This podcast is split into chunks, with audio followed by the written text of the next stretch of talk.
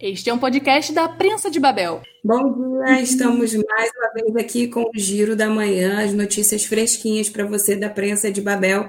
Logo de manhã cedo, estou aqui com minhas amigas Maria Fernanda, Débora Evelyn, de Búzios, de Cabo Frio, e vamos comentar aqui as principais notícias do site Prensa de Babel nessa terça-feira, dia 25 de agosto. Estamos aí já mais mais da metade do ano, chegando lá para aquele, trimestre final, né? Onde a gente vai ficando na expectativa, vem eleição, Natal, e a gente ainda no meio dessa pandemia, né? Então, sem perder muito tempo, eu já vou pedir a você que, por acaso, ainda não curtiu a página da Prensa de Babel no Facebook, aproveite esse momento inicial para dar aquela curtida, compartilhar o nosso conteúdo, espalhar ele para chegar um pouco mais longe para começar o seu dia bem informado aqui com esse time de garotas. Bom dia, Fernanda, todos os dias e começo com você porque Búzios não para, né? Ah, tudo bom, gente? Bom dia. Então, peraí que eu já perdi aqui todas as minhas matérias que estavam aqui no cantinho. É tanta coisa, né? Não é? Não, então, a gente tem aqui uma história que é a reforma da Rua das Pedras, né?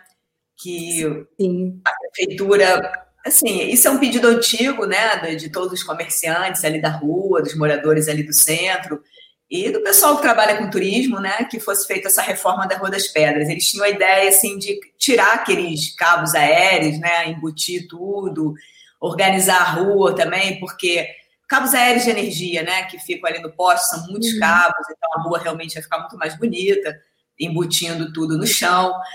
É, também aquela questão que as pedras são muito irregulares, porque, assim, além de ter muitos anos desde a última reforma, é, ao longo do tempo, né, as pessoas vão fazendo instalações de água, de esgoto, e isso vai remexendo ali, e aí nunca fica compactado direito o chão quando se coloca de novo né, as pedras. Então a ideia era dar uma guaribada lá na rua, fazer ela ficar mais bonita, é, compactar essas pedras, fazer as calçadas, que as raízes também bagunçam, botar o mobiliário urbano, paisagismo, dar uma, uma mexida lá na rua, que há muito tempo não se mexe.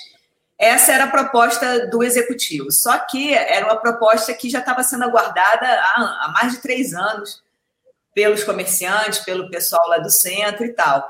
E a prefeitura sinalizou que faria agora, a partir do dia 15 de setembro, encerrando a obra no dia 15 de janeiro, na segunda quinzena de janeiro, por aí. Isso aí foi uhum. uma, polêmica, uma polêmica muito grande, isso assustou demais os comerciantes, porque justamente não é, é a obra mais aguardada por eles, mas não é a época de se fazer essa obra. Primeiro que, assim, já ficaram cinco meses parados com a pandemia, esse teria sido o momento ideal para se fazer a obra, não foi feita. E agora que eles estão na retomada econômica, que as, as, lojas começaram a abrir, as pessoas começaram a voltar a frequentar Búzios, e eles já estão se preparando para o verão, né? já estão. Fazer uma obra desse vulto na Rua das Pedras nesse momento é assim assustador para quem trabalha ali que está tentando se levantar né, depois dessa pandemia. Então, eles estão pedindo uma reunião com o pessoal da SEB, que é a Associação Comercial e Empresarial de Búzios, eles estão pedindo uma reunião com o Paulo Abrantes, que é o secretário de obras, e com o prefeito, se possível e tal, mas eles querem entender a obra, porque eles também não tiveram acesso ao projeto. Isso aí que eu falei das coisas que seriam feitas na reforma me foi passado pelo secretário de turismo. O secretário de obras não, não informou, foi perguntado várias vezes, mas ele não informou. E também o pessoal da SEB não tem o projeto detalhado disso tudo. Eles sabem assim por uhum. alto e não tem a confirmação se os cabos aéreos também de energia vão ser embutidos nesse momento. O que é outra coisa também estranha, porque assim, uma obra que vai durar de setembro a janeiro, só para fazer a compactação ali do chão, calçada, imobiliário com paisagismo, é muito tempo. Realmente hum. não justifica também você fazer essa obra agora para depois ter que esburacar tudo de novo para colocar esses cabos no chão, né? Então, assim, ninguém sabe exatamente o que vai acontecer, o tamanho dessa obra, o que está envolvido as informações vão chegando assim meio pingadas, né? E os comerciantes estão muito preocupados. Então eles pediram essa reunião, vamos ver se ela acontece aí ao longo da semana para definição disso. De acordo com o Armando, que é o secretário de turismo, Armando Ehrenfreud, ele disse que a prefeitura não vai forçar nenhuma situação, que os, os, os comerciantes podem ficar tranquilos, que eles vão resolver juntos nessa reunião e se ninguém quiser a obra agora, a obra não vai acontecer. São palavras do Armando. né? Que ninguém vai forçar uma barra quando não se, não se quer uma obra. Mas vamos ver, vamos aguardar o que vai acontecer. Mas realmente é muito preocupante, né? A gente, às vésperas do verão, começar uma obra desse vulto aí na rua principal de Búzios, que é do mais, mais atrativa para os turistas, né? É estranho. É, e também é preciso ter acesso a, a, que tipo de mudanças serão feitas na Rua das Pedras, porque a gente já viu aí no, no, governo do André uma tentativa lá atrás, alguns anos atrás, de fazer o que chamaram de rejuntar a Rua das Pedras, né? O que ah, não é, não é o que não é o que se. Claro, você assentar as pedras porque a gente sabe muito bem que Rua das Pedras é um local, um local onde você anda olhando para o chão, porque você pode tropeçar, você pode torcer o pé, não é local de salto, né? A gente sabe disso. Mas, assim, assentar as pedras de uma forma que ela não perca a característica dela de ser a Rua das Pedras, né? Sim, essa é uma outra preocupação também que as pessoas falam, que não pode perder esse aspecto, né, de uma rua assim mais bucólica, né, uma coisa assim mais, né, Agora, a, é... a questão realmente sobre é, é, os fios, a gente vê isso na cidade inteira, né? Só dar uma passada ali em Manguinhos é uma coisa horrorosa, uma cidade pequena que já era para ter resolvido há muito tempo, né? A gente vê aqueles fios assim, um emaranhado, uma coisa louca. E realmente, como você citou, não é uma obra tão difícil de ser feita para você pegar um espaço tão, tão extenso de tempo e pegar em um verão, porque na verdade, até janeiro, a gente começa a receber turista, em novembro, começo de dezembro, você vai estar uma Rua das Pedras em obra, é realmente, para quem está precisando se recuperar, é um problema. É um problema muito grande. E outra preocupação deles também é porque já tivemos o exemplo da José Bento Ribeiro Dantas, que ficou quatro anos em obra num trecho de 300 metros, né, para fazer somente calçada e depois. É, tudo bem, eles embutiram também, teve a questão do esgoto, né, que foi feita, mas, mas é quatro anos, né, para fazer uma obra dessa, então eles morrem de medo, ainda mais que a gente está mudando, né, de gestão, temos umas eleições aí e tudo, então ninguém sabe o que vai acontecer, é meados de janeiro já é outro governo, então é apavorante realmente que essa obra fique aí né, por muito tempo e a rua esburacada, justamente na época em que as pessoas conseguem ganhar algum dinheiro aqui na cidade, né? É, de fato. E agora tem outra notícia também, porque hoje na Câmara, é, a Câmara Municipal, ela está é, inaugurando um novo horário, né, da pandemia. Agora todas as sessões, tanto de terça como de quinta, elas vão acontecer sempre às 10 horas da manhã. A ideia deles é que a Câmara funcione só na parte da manhã. Então, hoje vai uhum. entrar na pauta a questão, agora daqui a pouco, às 10 horas da manhã, vai entrar na pauta o auxílio né, emergencial para os estudantes. E vamos ver o que, que vai acontecer. A gente já tem aqui alguns passos que foram feitos aí ao longo da, da semana, que uh, os vereadores que fazem parte da Comissão de Educação, Esporte e Lazer da Câmara, eles foram até o gabinete do prefeito e negociaram com o prefeito a inclusão dos estudantes da Escola Estadual João de Oliveira Botas, para receberem também esse auxílio da, da prefeitura. É, foi dito isso aí, assim, a gente sabe que a gente não tem aqui em Búzios, é, é, como se diz, notícias oficiais da prefeitura a tempo, né, e a, a contento, assim, para a gente realmente estar informado.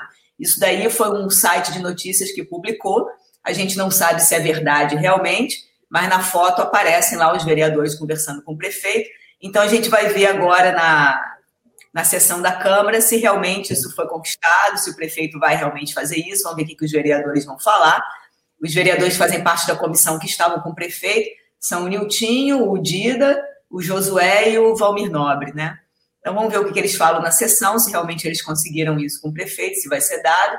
E vamos ver também se vai ser votado esse auxílio hoje, porque a presidente da casa, a vereadora Joyce Costa, ela soltou um vídeo ontem em que ela dizia que ia mandar essa, essa matéria para as comissões analisarem, porque o prefeito fez o decreto, fez a lei, disse de onde viria a dotação orçamentária, agora ele pede, né, é, a, a, como é que se diz, o crédito especial de 8 milhões e 194 mil para fazer esse pagamento para os estudantes de agosto até dezembro, são cinco meses, e agora a Câmara tem que votar a abertura desse crédito especial, então está lá especificado de onde vem o dinheiro. Então, acho que ela vai mandar para as comissões para justamente analisarem isso melhor, mas já chama atenção o fato de que a, a, o dinheiro é de royalties de petróleo, mas era um dinheiro que já estava no orçamento, destinado a outros programas, e esses programas tiveram que ser suspensos, né? Então, isso também tem que ser analisado, que programas são esses que foram suspensos, e já chamou atenção porque três rubricas dessa dizem respeito já à compra de merenda.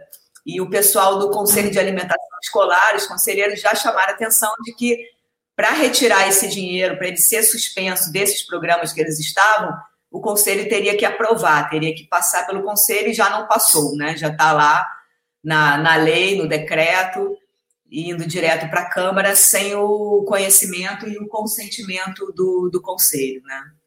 Então vamos ver também se isso vai ser algum empecilho, se. Mas é, aparentemente. A gente viu, a gente viu naquela sessão da Câmara os vereadores fazendo, pontuando tudo que, que eles estavam aprovando e que precisavam que aqueles pontos fossem cumpridos, né? A gente já começa a ver aí alguns problemas, de coisas de, de, de falta de clareza no, no, no, no trâmite, né? É, sempre vai ter, né? A gente sabe que sempre tem alguma coisa. Então, realmente é o papel da Câmara ficar atenta e a sociedade também, né? Acompanhar isso direitinho e sem enrolar muito, né? Porque quem tem fome tem pressa e as coisas estão aí já há muito tempo enroladas demais nessa cidade. Tem que, vamos ver o que, acontece hoje aí na Câmara. Vamos acompanhar tudo. Vamos acompanhar. Você pode também é, acompanhar no site Prensa de Babel, depois a matéria que vai, vai ser publicada, e também a gente retransmite aqui a sessão da Câmara para acompanhar os trabalhos aí da cidade de Búzios. Você pode ficar ligado aqui na prensa que a gente te traz informação rápida e no, quando ela acontece. Fernanda, obrigada. É, lá na, no, na, prensa você pode é, visitar também uh, o, o, balanço da Covid semanal, que a gente publica toda segunda-feira, a quantidade de casos que aumentaram, é, mortes também, você confere tudo lá em prensadebabel.com.br. Na aba Buse você encontra todas as matérias do dia bem explicadinhas para você ler com calma.